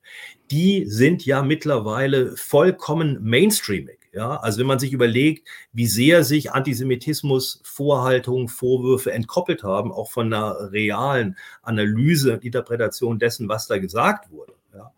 Ähm, und zwar interessanterweise mittlerweile ähm, in mehreren äh, Milieus und in mehreren Ecken sozusagen der, der Gesellschaft, dann kann man sagen, dass natürlich sehr, sehr früh von ähm, solchen Gruppen wie der ISF oder auch diesen Frühantideutschen hier eine Politik eigentlich zelebriert wurde, ja, die Anklage des anderen, die natürlich immer den Effekt hat, selber sozusagen ganz gut zu sein, ähm, was mittlerweile in der Gesellschaft angekommen ist und auch die Gesellschaft äh, ein Stück weit ähm, prägt, ja, also ja. weil wir uns in solchen äh, moralischen Selbsterregungszuständen finden, äh, in denen ja, also nicht nur in der Twitter-Welt, in dieser äh, Internetblase und so weiter und so fort, sondern es geht ja sehr, sehr stark eigentlich immer mehr um eine moralische äh, Selbstpositionierung als woke oder wie auch ja. immer. Und da sind die Antideutschen natürlich ein Teil davon. Ähm, obwohl in diese liberalen Performance-Spielchen. So, ich performe. Na klar, na klar. Und man darf aber auch nicht vergessen, die Antideutschen sind ja wirklich die, die Superdeutschen. Also ich meine, es taucht ja irgendwann mal dieser Begriff der Menschen mit Nazi-Hintergrund auf. Ähm, ich weiß nicht, ob dieser Begriff äh, was sagt. Ich musste spontan an die Antideutschen denken, ähm, weil natürlich diese, diese, dieser performative Akt, sich selbst sozusagen als Antideutsch zu entwerfen, ja, identitätspolitisch, ja, äh, ist natürlich auch ein super Trick, ja, weil wer fragt denn dann schon so nach deinem äh, Großvater oder nach deinem Vater oder äh, sonst was, ja. Ähm, also weil natürlich immer der, der andere der Antisemit ist und ähm, damit haben die Antideutschen natürlich unheimlich identitätspolitisch äh, Honig gesaugt. Ja, Deutsch auf Steroiden, schreibt äh, äh, mein Co-Host Nadim hier gerade, ja. Das äh, tatsächlich ist das, ich finde das auch, sie, sie sind äh, wie gedopte Deutsche. Ähm, tatsächlich möchte ich jetzt kurz noch, weil du das immer wieder auch schon mit dem, dass sie so mainstreamig äh, geworden sind, dass sie auch äh, sich so gut einpassen konnten, eigentlich in systemkonforme, in systemkonforme äh, Argumente etc. Ähm, das war ja auch so ein bisschen deine Querfrontthese, so dass, dass äh, sie Koalitionen geschaffen haben, die, die auch nachhaltig waren. Ich meine, ähm, ich möchte gar nicht so sehr auf, dem, auf den Elsässer eingehen, weil der ist halt ein sehr, sehr lautes Beispiel von jemandem, der wirklich ist für mich ähnlich wie Horst Mahler so, so wirklich durch, durchgedreht ist. Wann weiß ich nicht genau, irgendwann sicher. Ähm, und, aber es gibt ja auch sehr, sehr erfolgreiche Antideutsche. Und da wollte ich dich mal nach ein paar Namen bitten. So, was, wer fällt dir ein? Wer ist so wirklich in der Mitte der Gesellschaft als Systemerhalter in angekommen? Naja gut, wir haben schon ähm, Samuel Salzborn beispielsweise erwähnt, ja, ja also der eben im Jahr 2011 hat er ähm, der Linken, der Partei Die Linke, zusammen mit seinem Co-Autor Sebastian Vogt eben mangelnde Koalitionsfähigkeit vorgeworfen und hat ihnen Antisemitismus ähm, vorgehalten. Ähm, der Hintergrund war diese Gaza-Flottille. Äh, mhm. Und der ist mittlerweile ja der Berliner Beauftragte Antisemitismus. Ne? Also das ist schon eine steile Karriere in der Berliner Republik. Dann gibt es sicherlich Publizisten, die eine wichtige Rolle spielen. Also Matthias Künzel aus dem KB, Kommunistischer Bund. Mhm ähm, Arbeiterkampf, jetzt Analyse und Kritik, äh, hat sich sehr viel so mit Atompolitik auseinandergesetzt, Antifa-Politik, hat dann Schriften vorgelegt, die tatsächlich auch interessant sind, also über den äh, arabischen und islamisierten Antisemitismus. Er hat da natürlich auch durchaus auf äh, wichtige Sachen hingewiesen, also beispielsweise auf diesen Großmufti von Jerusalem, ja, und dessen mhm. Rolle auch bei der, ähm, bei der Vernichtungspolitik der Nazis. Ähm, aber für ihn ist sozusagen diese Beschäftigung mit der äh, Kooperation von ähm, von arabischen Akteuren, ja, wie zum Beispiel diesem Großmufti, der ja eben nicht für alle Palästinenser steht, ähm, mit den Nazis ist für ihn ein Argument, sozusagen alles andere auszublenden. Ja, also die Okkupationspolitik äh, Israels, ähm, die systematische Entrecht Entrechtung der Palästinenser und so weiter und so fort. Und äh, in verschiedenen Veröffentlichungen hat man wirklich den Eindruck, als wäre es, als gäbe es sozusagen einen endemischen Antisemitismus, der als einziger, ähm, als einziges Problemfeld jetzt hier für den Nahostkonflikt sorgt. Ja, das ist natürlich auch eine völlig unmaterialistische Beschreibung. Wir wissen alle, dass äh, von Anfang an das Problem irgendwie eines war, ein, ein Kampf um Land, ja, also mhm. Landnahme, wer verfügt über Land und so weiter und so fort mit allem, was dazugehört, ja, nationalistische Ansprüche, die ja bis heute irgendwie ähm, äh, durchgeführt werden. Und entweder es kommt da zu einer Einigung oder es gibt ein ewiges Hauen und Stechen mit einem stärkeren Akteur. Das ist im Moment eben Israel. Äh, und dann sind die anderen weiterhin rechtlos. Das sind die Palästinenser. Matthias Künzel sieht ein ganz großes, verschworenes antisemitisches Kollektiv und rechtfertigt damit im Grunde jede Militäraktion äh, Israels, ähm, was natürlich ein großes, großes Problem ist. Ähm, der Mann hat Zugang, was weiß ich, zu Perlentaucher, also so einem Anbieter relativ breit gelesen, äh, aber auch durchaus manchmal ähm, für den Spiegel. Gut, du hast mich noch nach weiteren Akteuren gefragt, vielleicht noch äh, Stefan Kriegert, ja, Stefan Kriegert, österreichischer Politikwissenschaftler, ähm, zwischenzeitlich sogar an der Bundeswehrschule offensichtlich irgendwo angestellt. Und man kann sich vorstellen, was ein Antideutscher an der Bundeswehrschule sozusagen macht mit so einer ähm, äh, Position. Äh, der ähm, spricht sich eigentlich ähnlich wie Matthias Künzel unter der Parole Stop the Bomb sehr, sehr stark für eine durchaus kriegerische Konfrontation mit dem Iran aus. Ja? Ähm, also da wird Lobbypolitik gemacht, dass gesagt wird, man darf sozusagen kein, ähm, keine Einigung mit dem Iran äh, anstreben, sondern es, das würde dann eben Appeasement sein. Also es sind ja auch so Begriffe, die aus dem, äh, also Stichworte des äh, Gekooptet mit, genau, mit, mit, ja. äh, mit, mit der Geschichte des, äh, des, äh, des Zweiten Weltkriegs. Also wer sozusagen hier ähm, in irgendeiner Form sich nicht mit dem Iran konfrontieren will, der wäre eben ein Appeaser und man müsste jetzt irgendwie hier eine knallharte, ähm, auch durchaus kriegerische Politik gegenüber dem ähm, Iran machen. Stefan Kriegert hat durchaus auch publizistische Möglichkeiten. Ähm, ja, es, da gibt es, äh, könnten wir jetzt sozusagen äh, weiter nochmal gucken. Es ist ja sozusagen auch nochmal wichtig, ich, ich würde es, und das war auch dieses letzte Buch, mhm. ich würde eigentlich nicht so gern über die Antideutschen. Du wirst es mir nicht glauben, aber die Antideutschen interessieren mich mittlerweile. Nein, es ist, sie sind Teil einer breiteren, ich nenne es eben die andere Querfront, ja, die sich zusammensetzt aus Leuten, die oftmals, und das ist sehr interessant, aus der Linken kommen und der Linken den Rücken gekehrt haben. Das ist das klassische Renegatenphänomen. Ähm, da könnte man andere Namen nennen, wie zum Beispiel Alain Posner, ja, der mhm. früher mal so ein Maoist war und äh, mittlerweile eigentlich der, der härteste Vertreter ist, so in zwei Feldern. Also zum einen eben auch Verteidigung israelischer Kriegspolitik und dann äh, Antisemitismus als ein Denunziationsmarker gegenüber der Linken ähm, aber der jetzt auch ganz besonders stark äh, sozusagen Ansprüche, ja, außereuropäischer äh, Akteure aus dem globalen Süden, sage ich mal, zurückweist, die eben sagen, als postkoloniale Akteure, also wir müssen hier irgendwie, was Erinnerungspolitik, Vergangenheitspolitik anbelangt, ähm, endlich auch der äh, Massaker gedenken, die es ähm, ja an äh, außereuropäischen ähm, Völkern und Gruppen und was weiß ich was gab. So, ne? Also diese Ansprüche werden sozusagen hier relativ vehement auch in so einer in so einem Akt des europäischen ähm, Chauvinismus, kann man schon sagen, äh, zu, zurückgekämpft. Und das sind, das sind im Grunde, ähm, das ist das breite Spektrum, äh, das ich vor Augen habe, wenn ich mich mit der anderen Querfront auseinandersetze. Und die Antideutschen wollen sich ja selber, die treten ja auch teilweise gar nicht mehr als Antideutsche auf. Mhm. Der Begriff ist ja sozusagen auch weg. Ja, der ist so ein bisschen, ähm, ich weiß nicht, wer sich überhaupt noch Antideutsch nennt.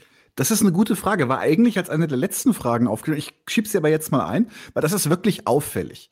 Weil die Anti, also ich, das letzte Mal, dass mir jemand untergekommen ist, der sich bewusst selbst Antideutsch genannt hat, war die, die Hengame Yagobi Farah von der Taz. Die, mhm. äh, ähm, in, ich glaube 2018 war das, äh, typisch für sie, maximal inhaltsleer, maximal laut äh, einfach rumkrakeelt hat, so dass das, was wovor das System am meisten Angst hätte, wären Antideutsche. Hm. Ähm, ja, vielleicht.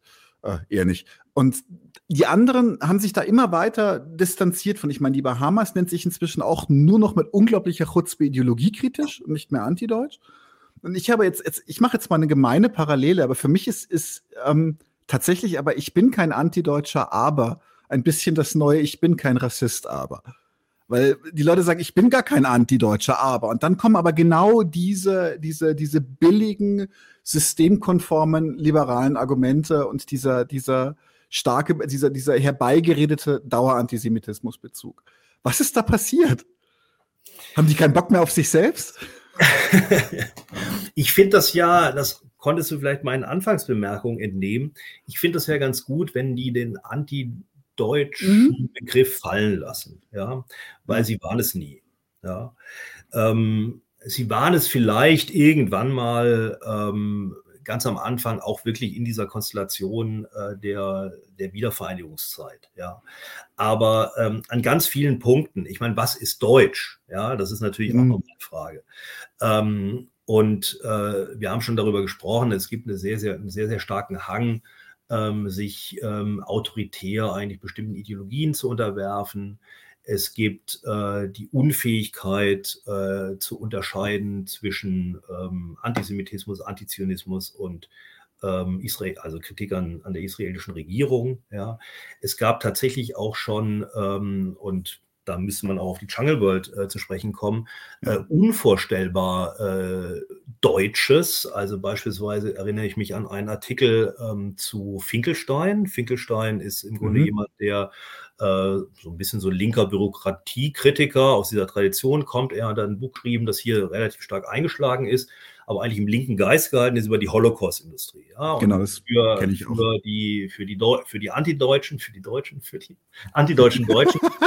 in dieser Finkelstein rotes Tuch in der Chang'e World konnte man tatsächlich einen Artikel sehen, in dem ein äh, dem Uderzo-Comic entnommener Hinkelstein von Asterix und Obelix zu sehen war und drunter ein wirklich saumäßig dummer Namenswitz getrieben wurde. Ich meine, wer sich nur ein bisschen mit Antisemitismus auseinandersetzt, weiß, dass der antisemitische äh, Namenswitz so zum, ja, also zu, zu, zu dem Antisemiten dazugehört, sich über Juden lustig zu machen, über ihre Namen sich lustig zu machen, die Jungle World. Ja, ja ausgerechnet. Ähm, das ist, und das ist widerlich. Es sind Superdeutsche. Ja, es sind Superdeutsche und sie sind es jetzt ja auch in dieser Abwehr eben von Leuten wie Membe, ja, oder ja. von Leuten, die, daran sieht man es. Es sind, im, es sind, im, Grunde, ja, ähm, man müsste das so soziologisch nochmal fassen oder milieumäßig fassen. Es sind äh, wahrscheinlich Leute mit Hintergrund, aber eben dann vielleicht tatsächlich auch eher, nein, ich, darauf möchte ich gar nicht so rumreiten, ähm, die sich da ihre, ihre bestimmte Sparte gefunden haben, die sich auch durchaus für den Provinzialismus aussprechen, auch durchaus so eine deutsche Erinnerungspolitik, auch durchaus in dieser 90er-Jahre-Konstellation mhm. hochhalten. Also man muss jetzt sozusagen, das würde auch die Taz machen, ähm, die aber unfähig sind, irgendwie andere Positionen wahrzunehmen, die unfähig sind. Äh, wie soll denn so ein antideutscher Deutscher mit einem britischen antizionistischen Juden irgendwie ins Gespräch kommen. Es geht nicht. Es, es geht nicht. Ja, oder wie, also es ist, ähm, sie müssen ihr eigenes Deutschsein da, überschreiten und ja. das äh, kriegen sie, glaube ich, nicht hin.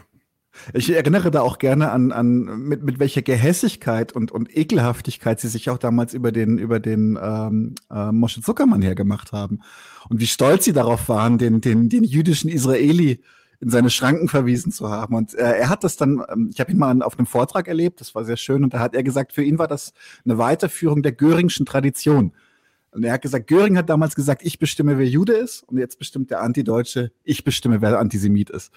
Und das fand ich ja, sehr, sehr aber Daniel, je, je, mehr wir über die Antideutschen reden, umso fürchterlich, fürchterlicher wird es doch. Also, ja, ich weiß. Aber wir machen, wie, wir machen kommen, wie, kommen, wie kommen wir aus diesem Sumpf da raus? Das, das sind die, große Frage. Ich möchte noch einmal kurz, äh, weil mir einfach die, der, der, Rassismus in dieser Bewegung persönlich sehr, sehr wichtig ist, möchte ich noch mal kurz den Bogen spannen zu dem, was du gesagt hast mit dem, mit dem Namenswitz Finkelstein, Hinkelstein. Mhm. Ähm, es gab dann auch noch, äh, es, hast du, in der, ich, du hast es in der Querfront erwähnt, ich habe es dann recherchiert und ich habe es auch gesehen, dann auch dieses Cover mit diesen angefressenen Schaumküssen, äh, dann die Verdammten der Erde in Bezug nehmend auf Franz Fanon. Und jetzt möchte ich weniger herleiten, warum die Bahamas solche äh, wirklich respektlosen Arschlöcher sind, dass sie sowas machen, sondern eher, wie kann das eigentlich sein, ähm, dass diese Leute trotzdem als Linke wahrgenommen werden, in, weit, in vielen Teilen noch und vor allem in linken Lokalitäten, wie zum Beispiel in Coney Island, ein- und ausgehen dürfen. Ich meine, Leute mit einer, Leute mit, Leute mit, äh, mit einer Kefir dürfen nicht rein, aber Thomas Maul und Co. anscheinend schon noch. Ja. Ja, jetzt äh, zwingst du mich sozusagen in so eine Türsteherlogik.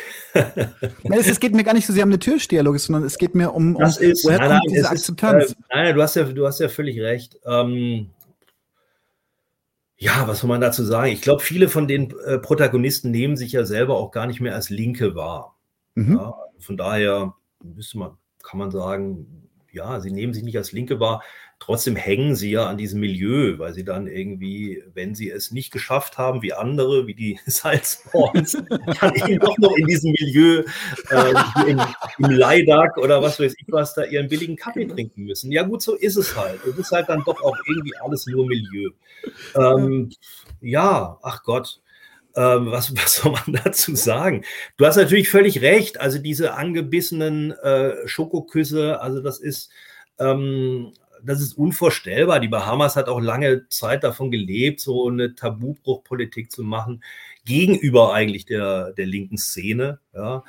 Äh, und hat es im Grunde dann sehr stark kombiniert, wirklich mit einem äh, europäischen rassistischen Chauvinismus, der, du hast ja vollkommen recht, der unbeschreiblich ist. Also wo man auch wirklich sagen muss, äh, wie, wie kann man da eigentlich ähm, wieder raus? Also ich meine, vielleicht sollte man mal überlegen, Thomas Maul weiß ich nicht. Thomas Maul gehört jetzt, äh, macht glaube ich auch seinen eigenen Reifen, gehört jetzt auch eher zu den Lockdown-Kritikern und hat ja, sich bizarre Scheiße, Wahnsinn. in so eine bizarre Richtung entwickelt.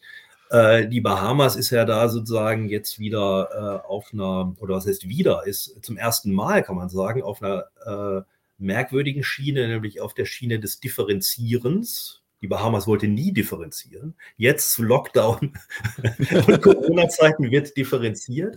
Das wird ihnen von anderen Teilen der Szene offensichtlich irgendwie angekreidet, die äh, tatsächlich in Richtung Freiheitsemphase gegangen sind. Das ist ja auch ganz klassisch. Das ist ja auch im Grunde das äh, nicht linke der Antideutschen. Also bei, den, bei einem klassischen Linken würde ich mal sagen, steht im Grunde die Gleichheit vor der Freiheit.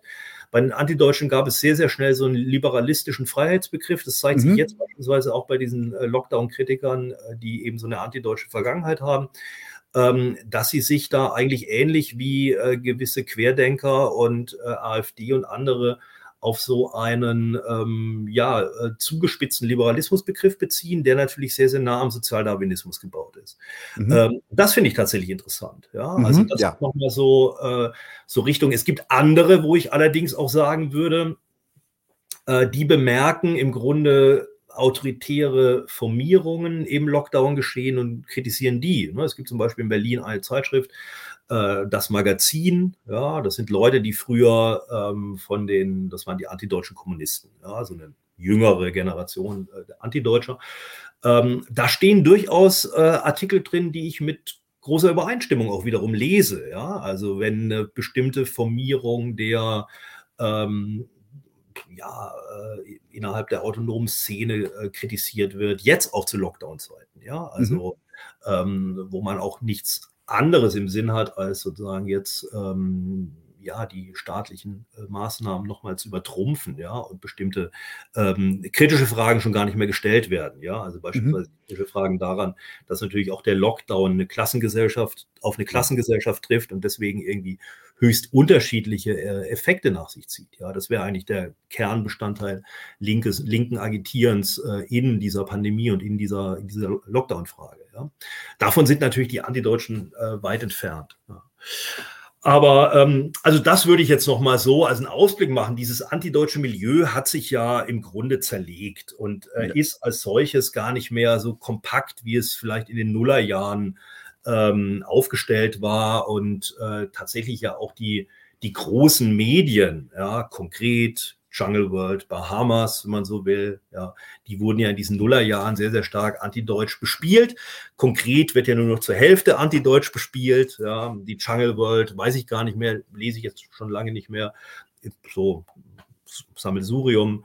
Ähm, und ähm, ja, und du hast natürlich auch recht, dass ähm, wir auch gar nicht so klar sagen können, ähm, alle Antideutschen sind sozusagen dort gestartet und hier gelandet, ja, sondern es gibt mit dieser Figur Elsässer jemand, der tatsächlich irgendwie jetzt eine Position einnimmt, ähm, dass man fast den Eindruck hat, er spielt das durch und er macht eine Performance, wenn man so will, eines Superdeutschen, ähm, den er vor 30 Jahren kritisiert hat. Ja, also ja. Elsässer war derjenige, der äh, noch zu äh, Kosovo-Kriegszeiten Goldhagen äh, hofiert hat, ja, und gesagt hat, also hier äh, Hitlers willige Vollstrecker, mhm. das ist tatsächlich der, der deutsche Charakter und so weiter und so fort. Ja, und jetzt mit seinem radikalen Magazin Kompakt klagt er im Grunde die Goldhagensche Schuldkult-Geschichte mhm. an und ist im Grunde also wirklich ein, ja, also ein astreiner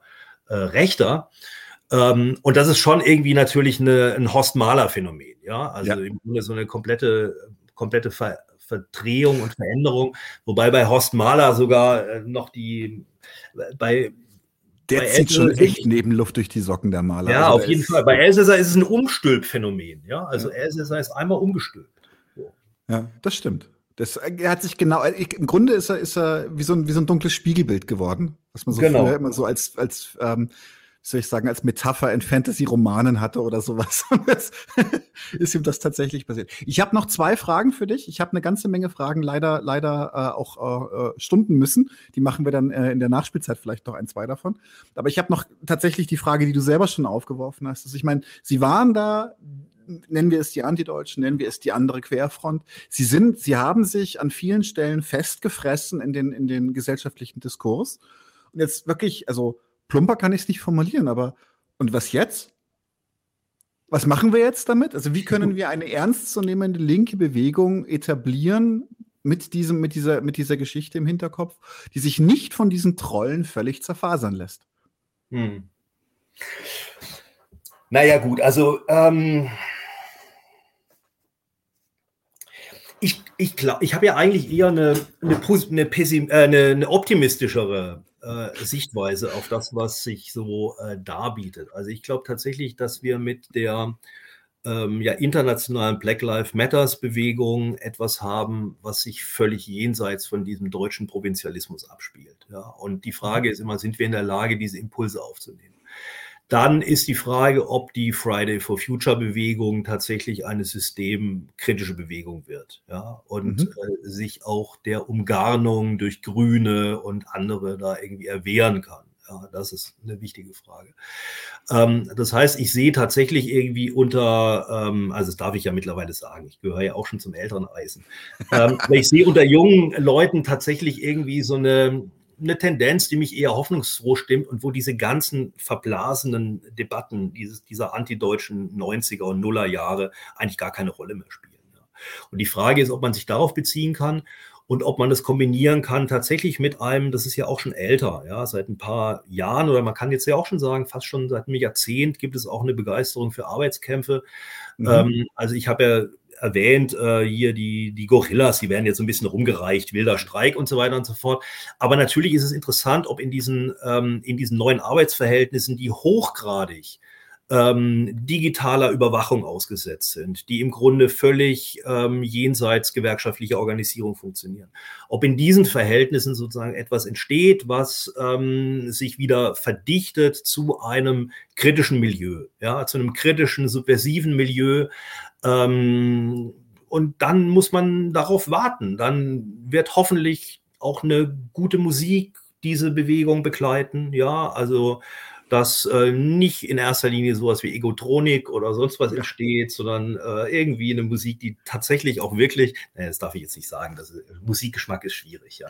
Ja, ja, aber ähm, Egotronik finde ich halt auch ehrlich einfach krass unsympathisch vom Auftreten. Ist, ist, ist egal, ja, okay. Also, äh, und, und sich wirklich irgendwie äh, aus diesen ganzen ähm, Bewegungen, dieser, diesem, ja, auch tatsächlich äh, dem, dem Überdruss an den Verhältnissen. Ja, man muss mhm. jetzt auch noch mal dazu nehmen, ganz viele Leute, ganz viele junge Leute haben auch tatsächlich irgendwie dieser Lockdown-Zeit irgendwie, ähm, die nicht sonderlich gut irgendwie äh, rumgebracht. Ja, ob sich da etwas Neues verdichtet, was vollkommen jenseits ähm, nicht nur vielleicht der der Antideutschen läuft, sondern vielleicht auch jenseits der Linken. Ja, und dann ist die mhm. Frage irgendwie, sind wir überhaupt in der Lage, diese Dinge ähm, wahrzunehmen? Und dafür mhm. müssen wir natürlich auch aus den Filterblasen raus. Ja, also Sehr dafür müssen wir auch, wo diese ganzen Trolle uns da ärgern und sonst was.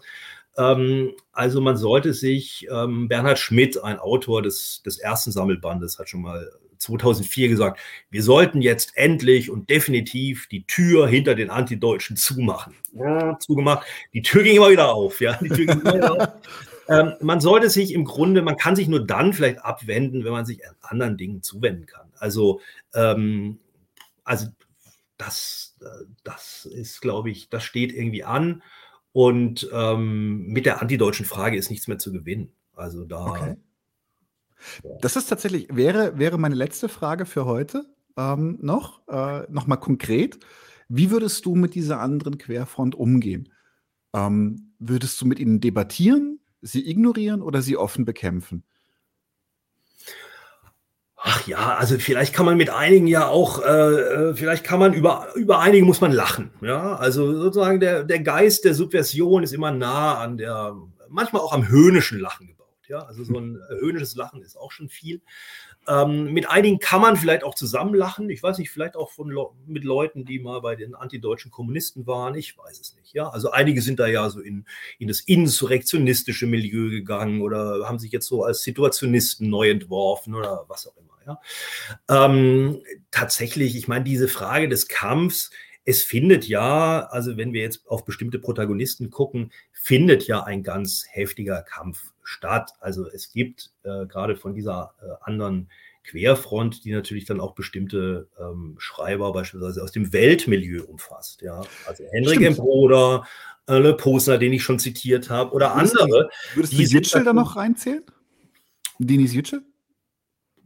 Ach, das weiß ich gar nicht. Ähm, das weiß ich nicht. Ich nehme den so ähm, mal so oder so wahr, okay. wenn ich ihn wahrnehme. Also äh, er hat was zu, zu, dem, zu den Gezi-Protesten geschrieben. Ich glaube, mhm. es ist eine sehr schöne äh, mhm. Flugschrift bei Nautilus. Ähm, ja, ich denke, der ist halt einfach so ein Autor, der sich da irgendwie verkaufen muss und dann muss er mal was Antideutsches schreiben, dann muss er mal irgendwie was Halbrichtiges schreiben, mal was völlig Verkehrtes. Ich weiß es nicht, was der macht. Es ist mir auch egal. Also, okay. ähm, ja, frag mich nicht. Also da, da, würde ich jetzt sozusagen nicht in das, äh, in den Kampfmodus kommen wollen. In den Kampfmodus komme ich vielleicht tatsächlich bei Leuten, die dann äh, Teil des Establishments sind. Ja, also mhm. da, die machen mir sehr viel mehr Angst, weil sich da eben äh, tatsächlich ähm, also eine Haltung der, der, der moralisierenden Staatsräson, die kombiniert ist mit einer bedingungslosen Unterstützung Israels kombiniert. Ja, das mhm. finde ich tatsächlich insofern auch verheerend, weil sie so brutal über die Lebensrealität von den Palästinensern hinweggeht, dass ich es wirklich als rassistisch empfinde und es auch rassistisch finde. Ja, ja das ist etwas, was mich tatsächlich, was mich tatsächlich irgendwie auch äh, ja, empört. Und mich empören natürlich alle Formen sozusagen von äh, anti-linker Denunziationspolitik, ja, die natürlich in so einem Milieu auch zirkulieren. Ähm, weil es rechte Protagonisten sind. Ja, und man müsste sozusagen zu dem Kerngeschäft mal wieder äh, zurückkommen, dass man sagt, okay, was macht eigentlich einen Linken aus? Ein Linken macht den Internationalismus aus, ein Linken macht ähm, das Gleichheitsparadigma aus, ein Linken macht aus, dass er natürlich ein Interesse hat, die kapitalistischen Verhältnisse zu überwinden, ja, ähm, und ähm, und dass wir auch solidarisch sind. Ja, also Solidarität natürlich mit Leuten, die sozusagen geschunden sind. Also diese, dieser ähm, ja kategorische Imperativ des frühen Marx. Ja, also alle Verhältnisse umzuwerfen, in denen der Mensch ein beherrschtes, ausgebeutetes, beleidigtes und äh, vereinsamtes Wesen ist. Alle Verhältnisse umzuwerfen. Das gilt natürlich. Ja, und daran wird sich zeigen, mit wem man zusammen lachend oder auch nicht irgendwie äh, die, die gleiche Seite der Barrikade aufsucht. Und mit wem nicht, wer auf der anderen Seite steht. Das zeigt ja. sich. Ja, das stimmt. Das ist ein sehr guter Punkt. Mir gefällt die Definition eines Linken sehr, sehr gut. Fühle ich mich, fühle ich mich gut, gut wiedergegeben und repräsentiert. Super, danke. Das war ein schönes Schlusswort. Ähm, ich bedanke mich wahnsinnig für deine Zeit. War sehr, sehr schön ich hoffe, wir sehen uns äh, in diesem Format irgendwann mal wieder. Dann gerne auch zu anderen Themen. Du hast ja auch zu, zu Corona-Politik, soweit ich weiß, auch schon ein bisschen geschrieben. Und ähm, wir, wir finden zueinander. Insofern. Dankeschön. Ja, hat mir auch Spaß gemacht. Ich, ähm, äh, genau, ich bedanke mich auch bei allen, die zugeguckt haben. Und wir machen jetzt, wir beide machen jetzt kurz Pause und gehen dann weiter in die Nachspielzeit für unsere Patreons. Bis dahin, tschüss.